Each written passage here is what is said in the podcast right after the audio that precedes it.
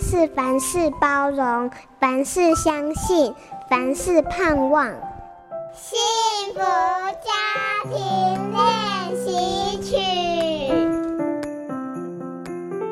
还记得金城武有句有名的广告词：“世界越快，心则慢。”这种刻意的慢，对上我们日常生活中的快，也延伸到我们生活的教养中。明明知道应该花时间等待孩子成长，偏偏总是等不及的插手协助。我记得有一次，我的孩子对我大吼：“不是我太慢，是你太快。”当时我们就像红白大对决一样，一边守护慢的定义，一边彰显快的价值。最后，我们决定用计时器客观地记录生活，再来讨论谁快谁慢的问题。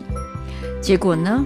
我家的孩子吃晚饭二十分钟，洗澡十五分钟，刷牙三分钟，写功课平均一个小时结束。哇，从客观的角度看来，一切都很合理。那为什么我会觉得他慢呢？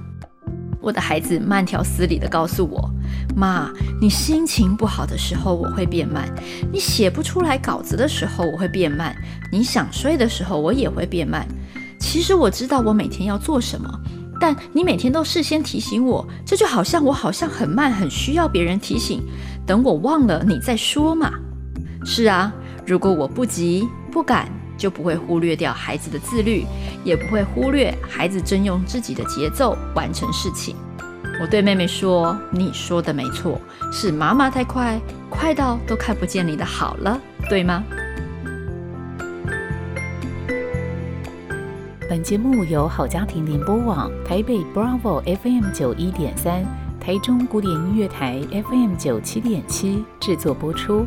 幸福家庭值得努力，让爱永不止息。大义建设关心您。